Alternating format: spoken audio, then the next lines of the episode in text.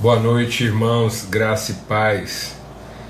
Que as misericórdias do Senhor sejam mesmo renovadas sobre nós, segundo a Sua promessa, porque essas misericórdias são a causa de não sermos consumidos, amém? Somos sustentados pelo fio invisível das Suas misericórdias. Jonathan Edwards aqui dizia: né, nós somos mantidos, sustentados sobre a face do abismo pelo fio invisível da misericórdia de Deus. É assim. Deus nos sustenta mesmo, de forma sobrenatural, maravilhosa, bendita. Somos mantidos, guardados, mergulhados nessa misericórdia e na sua fidelidade. A fidelidade de Deus dura para sempre. Em nome de Cristo Jesus, o Senhor. Então, que a paz de Cristo seja sobre todos que essa graça bendita do Senhor Jesus seja multiplicada sobre a vida de todos. Um grande privilégio a gente estar aqui em mais uma viração do dia, uma viração do dia é, tão tão especial, né? A, a viração do dia nessa celebração dessa sexta-feira especial que comemora, que, que memoriza, né? que traz a lembrança do sacrifício bendito de Cristo Jesus pelos seus irmãos. Né? Ele, tendo nos amado, nos amou até o fim. Amém? E se entregou por nós. Ele, ele fez oferta nessa cruz bendita e nos mostrou o caminho. Ele diz assim como eu tomo a minha cruz, cada um também, você quer me seguir, então tome também todos os dias. Oh meu Deus. Às vezes a gente pensa que tomar cruz assim, né? é, de uma vez por todas, né? E, e não, é todo dia.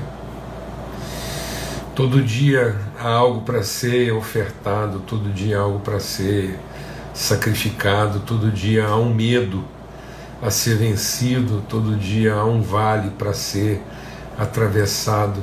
Amém, amados? Muito bom a gente poder estar junto aqui em família, nos consolarmos mutuamente, nos abençoarmos mutuamente, colocarmos a nossa fé em favor uns dos outros. Seguimos em oração e orando, intercedendo por amigos, queridos, família e nesse tempo assim de, de tanta angústia mesmo, né? de tanto enfrentamento.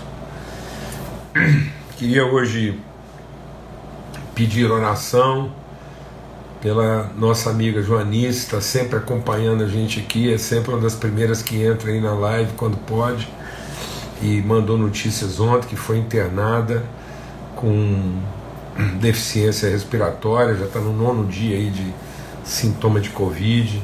Então a gente vai estar orando, intercedendo também é, por todos, especialmente por uma amiga aí de tanto tempo, tá bom? E, e seguimos mesmo em, empenho, né, em favor. É, tá vendo? É sempre alguém colocando aí é, é, um pedido de oração e a gente vai estar colocando isso diante do Senhor agora. Amém? Pai, muito obrigado pelo teu amor. Obrigado porque é a misericórdia do Senhor que nos sustenta. O Senhor nos toma pela mão e, e nos diz para não ter medo, porque o Senhor é conosco. Tudo, tudo que nós precisamos dessa vida, Pai, é que o Senhor segure a nossa mão tua vara, o teu cajado nos consolam. E há tantas travessias a serem feitas, há tantos vales ainda a serem cruzados. E a gente vai vencendo um a um dos nossos medos, dos nossos receios, nossos limites, e assim vamos sendo transformados. Vamos sendo descobertos, limpos até que a gente possa revelar a perfeita imagem do Senhor. Filhos do Senhor que glorificam o teu nome. Liberta-nos antes de tudo do medo, Pai. O perfeito amor do Senhor lança fora todo medo. Que nós sejamos sustentados no teu amor. Nossa oração agora, Pai bendito, Espírito Santo do Senhor, é que sejamos todos fortalecidos no nosso homem interior pelo poder do teu Espírito e assim enraizados, arraigados em amor, possamos crescer no conhecimento do Senhor até a inteira plenitude do Senhor. Sejamos mesmo, ó Deus, aperfeiçoados na medida em que seguimos a verdade em amor. Nós possamos que a nossa fé, Senhor, seja crescida de conhecimento até a plenitude do teu amor. E assim nossos olhos sejam sempre iluminados. Que haja consolo, Senhor, que haja virtude, virtude do teu espírito sendo comunicada agora a todos, para que haja paz, para que haja esperança, Senhor. Em nome de Cristo Jesus, Senhor. Amém e amém. Graças a Deus. Então, amados, a gente está aqui meditando né, no capítulo 23 de Mateus, uma palavra de exortação de Jesus, uma palavra de alerta, de confronto à realidade espiritual vigente. Né? E e ele vai tratando alguns aspectos dessa realidade espiritual que tem comprometido a fé das pessoas, que tem comprometido a maturidade, tem inibido o desenvolvimento espiritual. E, e ele identifica como responsável né, é, um abraço apertado e demorado, Paulo. Ah, que benção, muito bom. Graças a Deus. Forte abraço para todo mundo. É sempre uma, uma alegria. Tanta, tantos amigos, né? tanta família. Muito bom. Então, Jesus vai, vai mostrando para nós que, que o grande desafio não está naquilo que, que circunda a igreja. Né? Muitas vezes nós temos assim transferido a nossa responsabilidade. A gente tem ficado numa posição assim meio infantilizada, como se nós fôssemos vítimas de um sistema, de uma maquinação. É muito fácil para nós, muitas vezes, é, transferir né, para o diabo uma responsabilidade que é nossa. É muito comum a gente pôr a culpa no capeta, né? Sempre. E, e a palavra de Deus diz que quando a gente é tentado, a gente não pode responsabilizar ninguém. Né? Porque no fundo, ele, a, a, a tentação se consuma na nossa vida a partir da nossa própria iniquidade. E o diabo é o tentador. É, você imagina, eu fico pensando, né, às vezes a gente. Às vezes a gente fica assim, né? A gente tem umas coisas assim.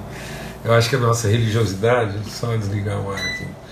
Às vezes a gente, assim, a nossa religiosidade é como se Jesus, né? 40 dias de jejum no deserto, sem comer nada, ali em oração, buscando o Pai, meditação. Aí o que, que você pensa? Ué, 40 dias de jejum, você vai ver Deus, né? A gente pensa que depois de 40 dias de jejum vai ver Deus. Não é? É para isso que a gente às vezes faz esse sacrifício, essa busca. Mas não. Depois de 40 dias de jejum, quem aparece é o diabo. e aí eu fico pensando que às vezes, do jeito que a gente se comporta,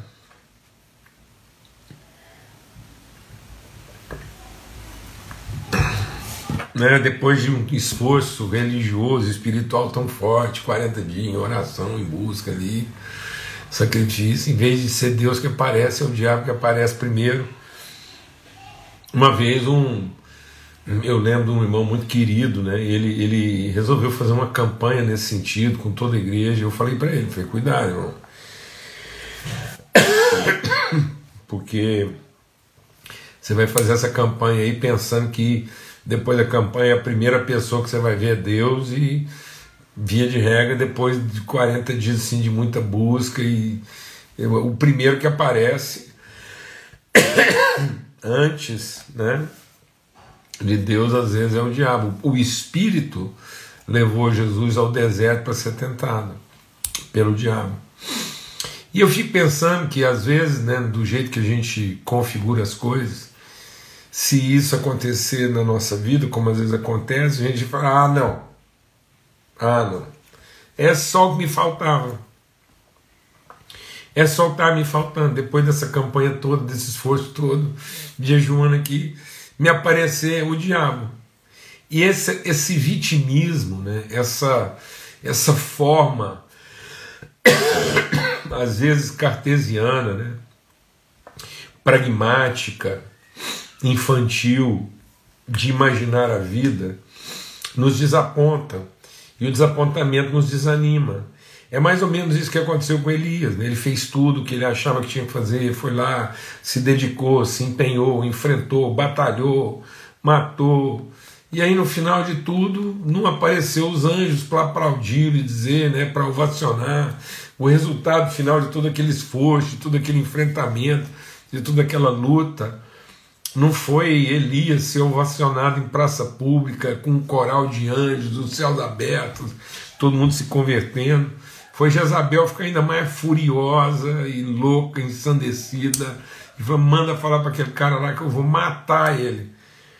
E aí o Elias fez o que? Ele ele se vitimizou, ele, ele transferiu responsabilidade, ele disse, não, não é nada disso, Deus me põe nessa gelada aqui, isso aqui não tem jeito, fiz tudo o que eu tinha para fazer, mas Deus não ajuda, que é mais ou menos o que aconteceu com, com, com Adão, né? mais ou menos é isso, né? quando ele caiu, Deus vem falar com ele, ele fala, foi a mulher, vai conversar com a mulher, foi a serpente.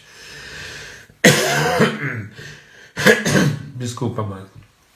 Sendo que, na verdade, a palavra de Deus diz que cada um de nós é tentado pela sua própria soberba, né, pela sua própria cobiça, pela sua própria vaidade.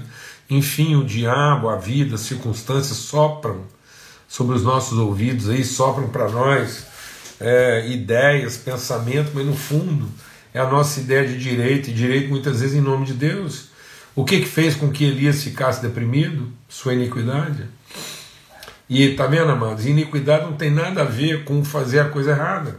As pessoas têm confundido né, iniquidade com impiedade. Tanto que a gente fica, ah, o ímpio, o ímpio. É, o ímpio é o cara mau, né? não há ninguém bom. Então a impiedade humana ela, ela, ela faz sentido. Há uma lógica.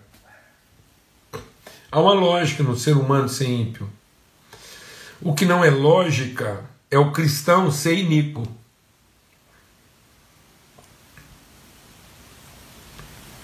Isso não tem lógica. A impiedade combina com a incredulidade, mas a iniquidade não combina com a fé. Amém, irmãos? Em nome de Cristo Jesus, Senhor. E é isso que Jesus está dizendo. Jesus dizendo: olha, cuidado, porque às vezes vocês estão pensando que o mal do mundo é a impiedade, e não é. E Jesus vai tratar o quê? Vai revelar que o grande mal da humanidade não é o pecador cometendo pecado. É aquele que diz, se diz santo exercendo seus direitos. Vou repetir. O que está amaldiçoando o mundo não é o pecador cometendo pecados, por mais graves que eles sejam. Isso é lógico. E diga-se de passagem, todo pecador já foi perdoado. Eis o Cordeiro de Deus, no seu sacrifício pascal de cruz, o Cordeiro de Deus que tira o pecado do mundo. Então, o pecado dos pecadores já foi perdoado mas agora a iniquidade daqueles que se dizem filhos de Deus precisa ser retirada. A confissão de pecados Vamos deixar Deus ministrar o nosso coração a confissão de pecados. Não é para receber o perdão dos pecados. A confissão dos pecados é para que, tendo sido perdoado dos pecados, nós estejamos agora sendo lavados da nossa iniquidade. Entender que assim como nós fomos perdoados, pesa sobre nós a responsabilidade de também perdoar. Nós não podemos cobrar quem quer que seja o seu pecado. Nós não podemos dizer para quem quer que seja que o que está atrapalhando a vida dele é o seu pecado. Não, amados, o que está atrapalhando, o que está comprometendo a vida das pessoas é a sua iniquidade, é o seu senso de direito. E muitas vezes a humanidade não está entendendo isso. A humanidade não compreendeu a extensão do perdão dos pecados e todo mundo e todo mundo entende a relevância e a importância de que os pecados sejam perdoados. O sentimento de culpa muitas vezes é recorrente. Mas o que a humanidade ainda não entendeu, porque só a igreja, só os filhos de Deus podem revelar isso, que uma vez os pecados tendo sido perdoados, agora nós precisamos ser purificados da nossa iniquidade. Então, o que que, o que que aconteceu no coração de Adão antes do Adão pecar? O que que foi soprado no coração de Adão e Eva? O que que foi soprado no coração do primeiro homem e da primeira mulher? que os induziu a pecar. Sabe o que foi soprado? Que eles tinham Deus por direito. Que a divindade era um direito. Que a vida com Deus era um direito. Que a bênção de Deus era um direito. E o diabo disse para eles: Deus mentiu para vocês, porque ele sabe que no dia em que vocês comerem, vocês terão o direito de ser como ele, porque esse era o coração de Satanás. Porque Satanás, ele, ele, ele virou diabo, ele era Lúcifer. Ele estava perto de Deus, ele, ele servia a Deus. Até o dia que ele entendeu que esse serviço a Deus conferia a ele a divindade por direito, a bênção por direito, o reconhecimento por direito e aí ele se assenta numa cadeira que não é dele. Ele toma um lugar que não é dele. E é isso, amados, é isso que está acontecendo. Por isso que o mundo não consegue ver luz, muitas vezes, nos filhos de Deus. Por isso que Jesus diz: vocês são a luz desse mundo, assim brilha a vossa luz.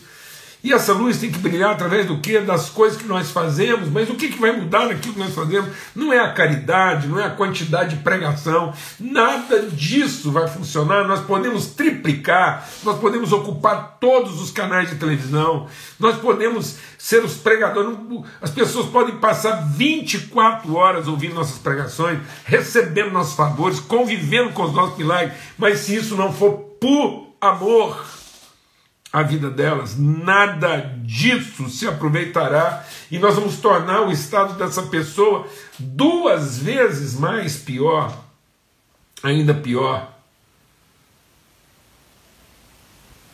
Ele vai ficar duas vezes mais escravo da escuridão do que aqueles que o iludem.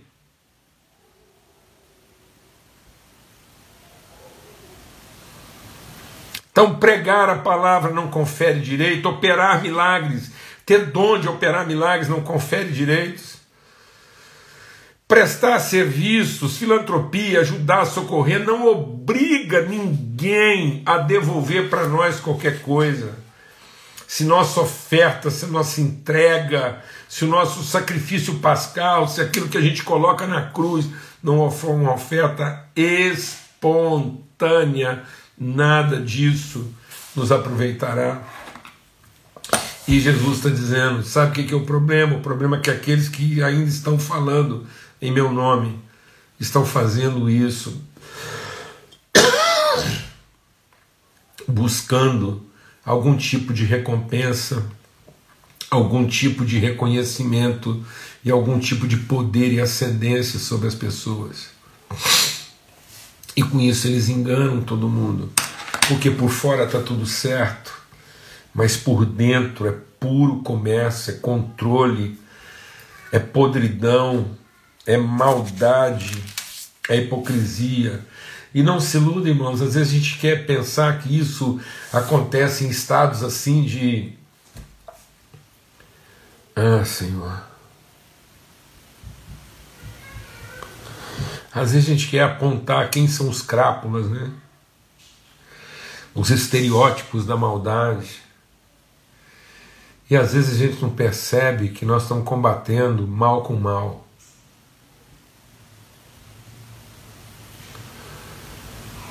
Nós estamos combatendo usura com mais usura. Estamos querendo é, combater aqueles que, que, que, que lançam mão do seu direito, lançando mão do nosso direito, de ofendê-los, de julgá-los, de, de enfim. Meu Deus, e aí Jesus vem e diz: não é isso.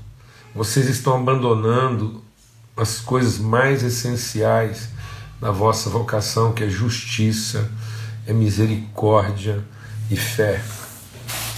E aí Jesus conclui dizendo o seguinte: Ah, Jerusalém, que matas os profetas.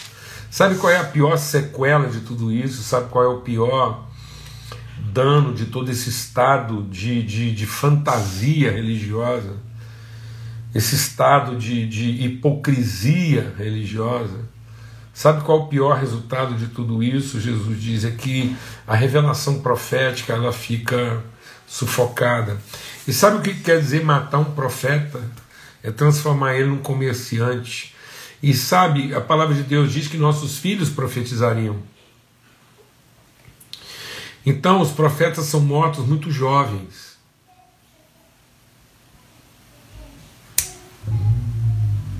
Porque muitas vezes nossos filhos estão sendo amaldiçoados por esse, esse modelo de igreja, de religiosidade, esse modelo de iniquidade travestida de devoção, mas no fim é só direito gente magoada, ressentida, controladora, dominadora, despótica, perdulária, negociadora,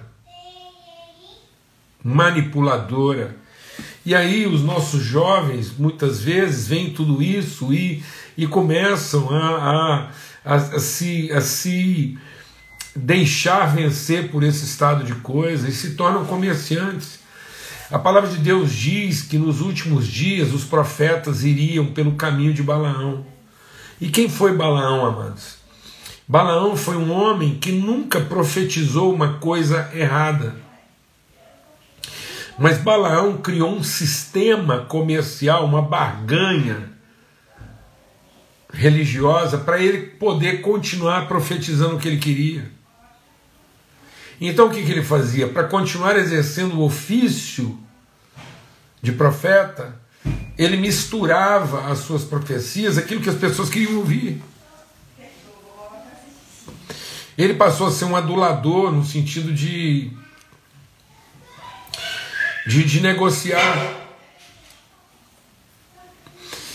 Então a palavra de Deus diz né, que nos últimos dias aconteceria isso. Deus, lá no Velho Testamento, ele diz assim: presta atenção. Se alguém de entre o meu povo, presta atenção como é que um profeta pode ser morto. Se alguém de entre o meu povo, movido das suas cobiças, da sua ganância, é, dos seus interesses pessoais, procurar um profeta, para que o profeta profetize em atendimento das suas carências e o profeta se submeter a essa situação e atender esse tipo de pedido. Da minha parte, eu enviarei um espírito mentiroso que enganará tanto o profeta quanto aquele que o procurou.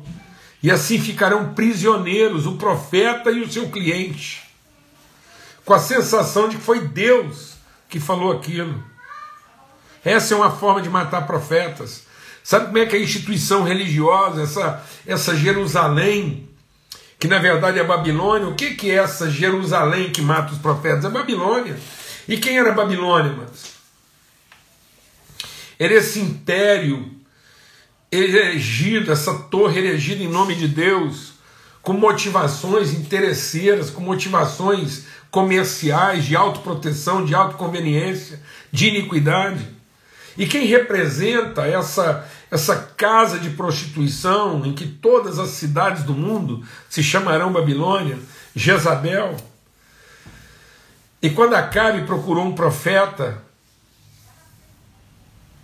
a palavra de Deus diz que, que Deus colocou os seus servos da direita e da esquerda. Então ele colocou aqueles que, que todos os seus servos, todos, porque todos são servos de Deus. Deus é Senhor de anjos e demônios. E Deus fez uma assembleia e perguntou para todos os espíritos lá: quem vai enganar Acabe porque Acabe corrompeu seu coração? Acabe fez uma, uma assembleia de profetas para que eles profetizassem. E aí um espírito se levantou e disse assim: Eu vou enganar. Deus pergunta para ele: Como é que você vai enganar o Acabe? Ele diz: Bom, eu vou descer lá e serei um espírito mentiroso na boca dos profetas, e isso vai enganar o Acabe. Então Deus disse: tá bom, você está autorizado, vai lá e faz isso.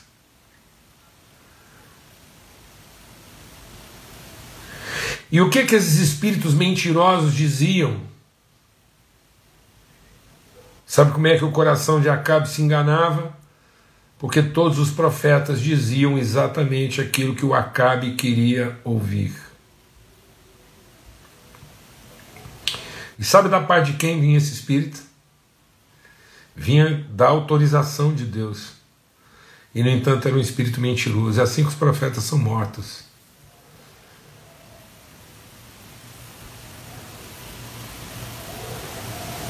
Na medida em que esse profeta é vencido por essa necessidade de salvar o seu próprio ministério a qualquer custo, o seu direito de continuar profetizando, e com isso ele comercializa ele atende essa demanda insaciável das pessoas.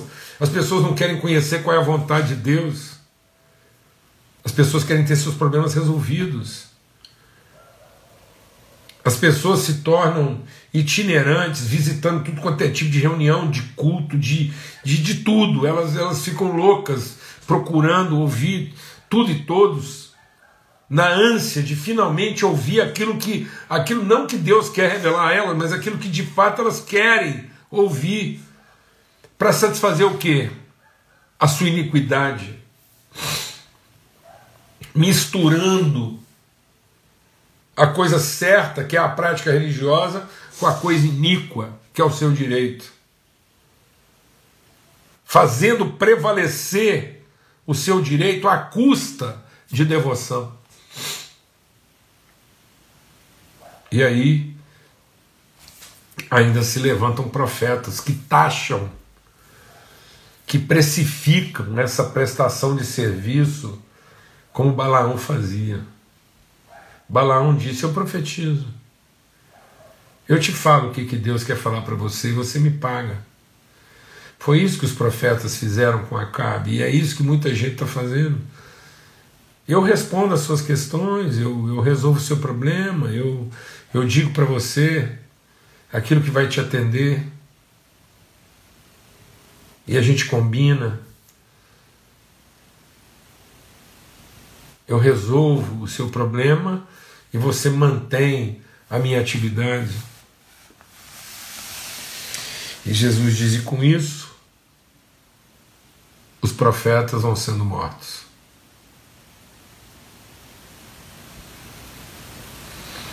Não há mais profecia, não há mais revelação.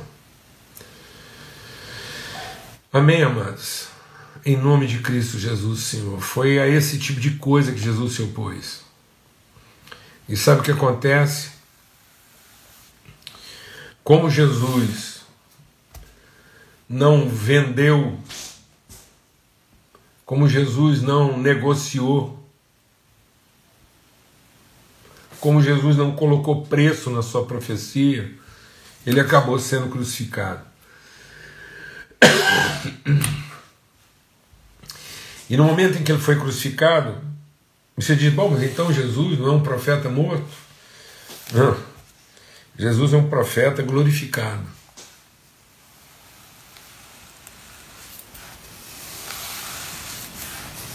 Jesus é um profeta glorificado. Amém? Porque a uns vocês matarão, e a outros vocês crucificarão. Então, que a gente não seja um profeta morto, que, que foi vencido, correndo o risco de que a gente seja um profeta crucificado. Mas que crucificado glorifica a Deus. Jesus diz agora, Pai, glorifica o teu filho, para que teu filho glorifique a ti. E foi assim. Amém? Em nome de Cristo Jesus, o Senhor. Que a gente prefira ver nossos filhos crucificados como profetas do que ver nossos filhos profetas sendo mortos. Que a gente não queira ver nossos filhos como profetas que morreram. Ainda que para isso eles tenham que ser crucificados. Em nome de Cristo Jesus, o Senhor. Amém. Feliz Páscoa para todos nós. Se Deus quiser, até domingo às 8 horas da manhã, quando a gente vai compartilhar um pouco mais né, sobre princípios e um dia de celebração né, da nossa nosso domingo de Páscoa, domingo de ressurreição, como eu costumo dizer, o domingo dos domingos. Né? Então, se Deus quiser, domingo às 8 horas da manhã a gente se encontra como família para compartilhar um pouco mais sobre princípios de fé, fundamentação de fé. Fique em paz, um forte abraço para todos. Que o amor de Deus, o Pai, a graça bendita do seu Filho, a revelação, a iluminação do Espírito Santo de Deus seja sobre todos, hoje e sempre. Forte abraço.